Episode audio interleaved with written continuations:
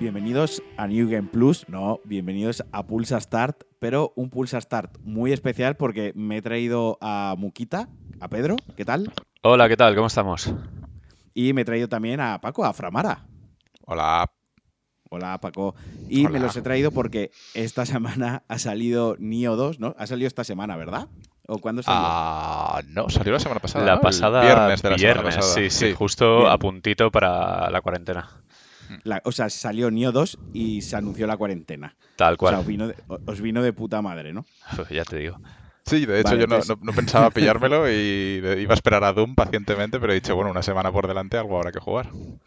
Vale, entonces, como veis, yo no sabía ni siquiera cuándo salía el juego, ni lo iba, ni, ni- ni lo voy a jugar, así que os he traído a vosotros para que nos contéis eh, qué tal Nio 2. Como si os está gustando, porque sé que le habéis metido bastantes horas y sobre todo sé que estáis jugando online juntos. Así que, Sí. bueno, contadme. sí, eh, el Nio, ¿es, es Nio 2 o Nio 1.3? Porque no llegaría a 1.5, no tiene casi eh, novedades. Eh, es muy similar al, al principio, al, al primero. Es, eh, tiene un par de novedades jugables, pero todo el resto del juego en cuanto a diseño de niveles, diseño de estructura del juego, loot, todo es lo mismo. Es exactamente igual. Sea, si te gusta De el primero, hecho- te va a gustar el segundo. De hecho, es, un- es una precuela. Ah, ¿es precuela? Sí. Vale.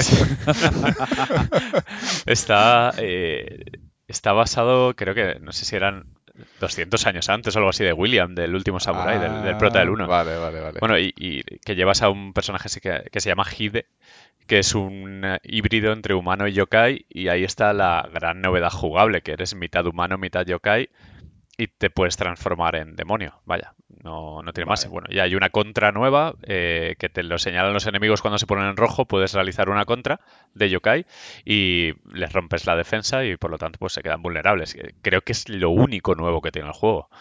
¿Ya sí, hasta- visual? Yo creo que igual. eh, Un poco más entero, se mueve mejor, tiene otra vez los modos acción estos de 60 frames o el modo de, de frame rate variable. Muy parecido, quizás mejor diseñado las principales sobre todo. Creo que son un poco más bonitas y variadas y los enemigos finales eh, de momento no están tan rotos y tienen están como más refinados, más al estilo Souls. En- En el 1 había algunos que eran auténticas máquinas de matar estúpidas que, que no paraban de moverse y era muy difícil. Sí, me acuerdo, por ejemplo, lo- los dos primeros bosses, la rana del barco, que estabas encerrado en una habitación súper pequeña, o la mariposa aquella que era, eh, era imposible, que te paralizaba todo el rato y era súper injusto. Aquí sí que es verdad que, que disfrutamos un poco más de los de los enfrentamientos finales. Eh, de hecho, el último que hemos jugado es El del, del mundo 3 y ha sido posiblemente el enfrentamiento más diferente y más eh, trabajado hasta ahora, porque el resto siguen el mismo patrón de un Ha- Han jefe... metido, han metido mucha cinemática también, lo han cargado. Han trabajado sobre todo en, en una historia que para nosotros de momento está siendo incomprensible. Sí, Pero es, bueno. eh, es- es la típica historia de estas que, que no estás entendiendo nada y, y llega un momento que es lo que estoy haciendo yo, que es saltarme las cinemáticas porque es que es Porque no te porque no- importa, ¿no? O sea, que Claro, la narrativa no, no os importa. No usa como el diseño este por sustracción del Souls, te, te fijas en no sé qué, no sé cuánto, sino que a lo mejor te estresas durante dos horas en un nivel porque es- es- sigue siendo un juego muy difícil y cuando llega al final estás tan extasiado que te sale una cinemática con cuatro japoneses hablando de cosas y es como, "Pf, ok, o sea, déjame descansar. Sí. Déjame ver el loot, ¿no? Porque es un juego que se basa muchísimo en el loot, mucho más que, que- O sea, es un juego que sí que viene inspirado de los Souls, pero también tiene ese punto de diablo de el loot y la randomización de los objetos, que necesitas que te salgan los objetos lilas, eh, que te salgan con los rolls buenos, etcétera. O sea, Ah, bueno, y la, la novedad de, de que ahora creo que no se podía en el primero, eh, corrígeme si me equivoco, lo de invocar aliados como bots, que eso... No, que sé. no, no se podía. de en el primero. hecho, eh, son un poco tontos porque son bots al final y, no sirven de mucho más allá de coger el agro. eh, pero que bueno, que ya es bastante en este juego porque, eh, al igual que el primero, es muchísimo más difícil que un Souls. Eh, Sí. me parece mucho más complicado en el sentido Sí, de que te pegan dos golpes y estás muerto. O sea, es, es- Estos es mucho bots más que estáis técnico. comentando es al estilo de las invocaciones de NPCs. Sí, de- sí, son los jugadores reales NPCizados, o sea, están ahí como Vale. hechos bots. Pero tienen Sí, su vale. nombre real de la play, su nivel, su loot, pero son bots Sí. que, bueno, que sí que son bastante tanques porque aguantan bien, tienen bastante vida, pero solo te sirven lo que dice Paco para eh, el agro del enemigo y mientras tanto le das por la espalda. Mm. Pero están puestos, por ejemplo, en la entrada de un boss o están repartidos por el mapa? Quiero decir, tiene la estructura Hay, de un Souls. hay- hay un objeto que tú pones en el suelo, igual que fuese que sería la la piedra blanca esta de los Souls, sí, exacto. Sí, pero es bastante, yo creo que es bastante también aleatorio, que no son los jugadores conscientemente los que ponen la cosa esa, porque es un objeto. siempre. Lo malo de Nio es que los objetos, eh, bueno, es muy, hay un mogollón de folclore japonés y, eh, los nombres son raros en general y las descripciones son muy vagas. Muchas veces pues, se flipan con las descripciones y no sabes ni para qué sirve lo que has cogido. Y yo creo que el, juego. Exacto, sashimi, no sé qué.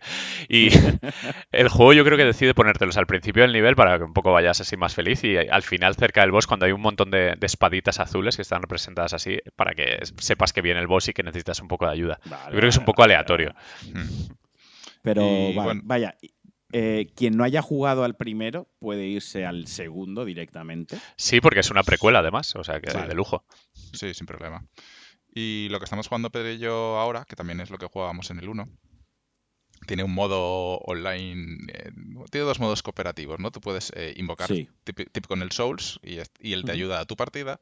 Y luego tiene un modo que es las expediciones, que es lo que estamos haciendo ahora, que jugáis los dos la misión a la vez y os cuenta a los dos. Estáis progresando la partida de los dos. eso sí que eh, es el modo más interesante. Sí, lo que pasa es que es un modo mucho más complicado que el modo normal. Eh, los mm. enemigos son más duros, tienen más vida, hacen más daño. Hay un bufo proporcional de dificultad. Y si sois tres, que es el máximo, pues otra, más difícil todavía. Y además, eh, si mueren todos los miembros de la partida, eh, se acaba y tienes que volver a empezar desde el principio. Ah, pensaba que, se borraba el juego y tienes que volverlo a sí. No, pues más o menos, ¿eh? Si estás al final y te toca volver, a te toca volver eh, desde el principio, te, apagas y te vas hasta mañana. O sea, de hecho, anoche estábamos jugando una partida que... Era la una y media de la madrugada y estábamos... Una hora y media para hacerlo y dijimos, entramos al boss final y dijimos lo que sea. Si no, salga como salga de aquí, nos vamos a dormir. Ahí hay que sumar, cuando tú juegas a un Souls, a un, a un Souls-like, mejor dicho, la frustración está que te entra a veces, ¿no? De, venga, mañana lo intento, pero claro, si estás jugando con un colega o otros dos colegas, a lo mejor no depende de ti solo la frustración, ¿sabes? No, no te puedes ir y dejarlo tirado. Y creo que es un juego que jugado solo es incluso más difícil que Sekiro. A mí el juego jugado solo me parece duro, duro, duro, ¿eh? Pero quizás porque Sekiro sí que tiene muy refinado el gameplay y los controles y quizás este sea más tosco. no, el, control es una delicia. Yo lo pongo al nivel de Sekiro incluso mejor porque es más variado todavía, porque hay muchas armas. Han metido además dos nuevas, las hachuelas dobles estas y la, la aguja, que es como una especie de, hoz, como la que tiene la guadaña de la muerte, sí.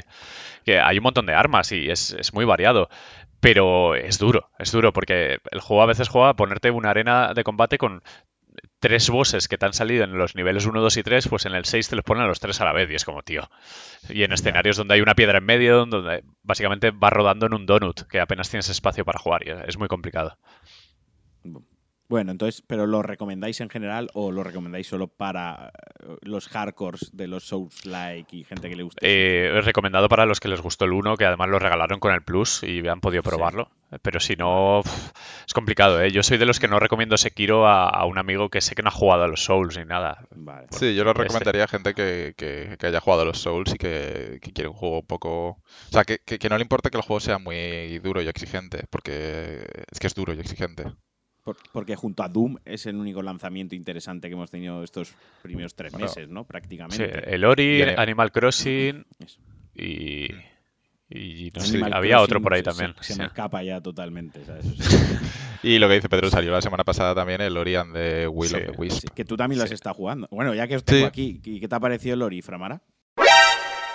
Ajá, y hasta aquí el Pulsa Start especial con Paco y con Pedro, con Muquita y con Framara, que voy a dejar el cliffhanger aquí. En el próximo especial, la segunda parte, podréis escuchar que le ha parecido a Paco el Ori 2 y alguna cosita más. Espero que no me odiéis. Os mando un abrazo muy, muy fuerte. Y por cierto, hablando de Cliffhanger, os recuerdo que os podéis pasar por el podcast de Cliffhanger que hago con Alex Liam, que ahora en cuarentena estamos haciendo unos directos muy divertidos. Como siempre, os mando un fuerte abrazo. Valoro mucho que me dejéis comentarios, que me dejéis opinión en vuestra plataforma de podcast favorita.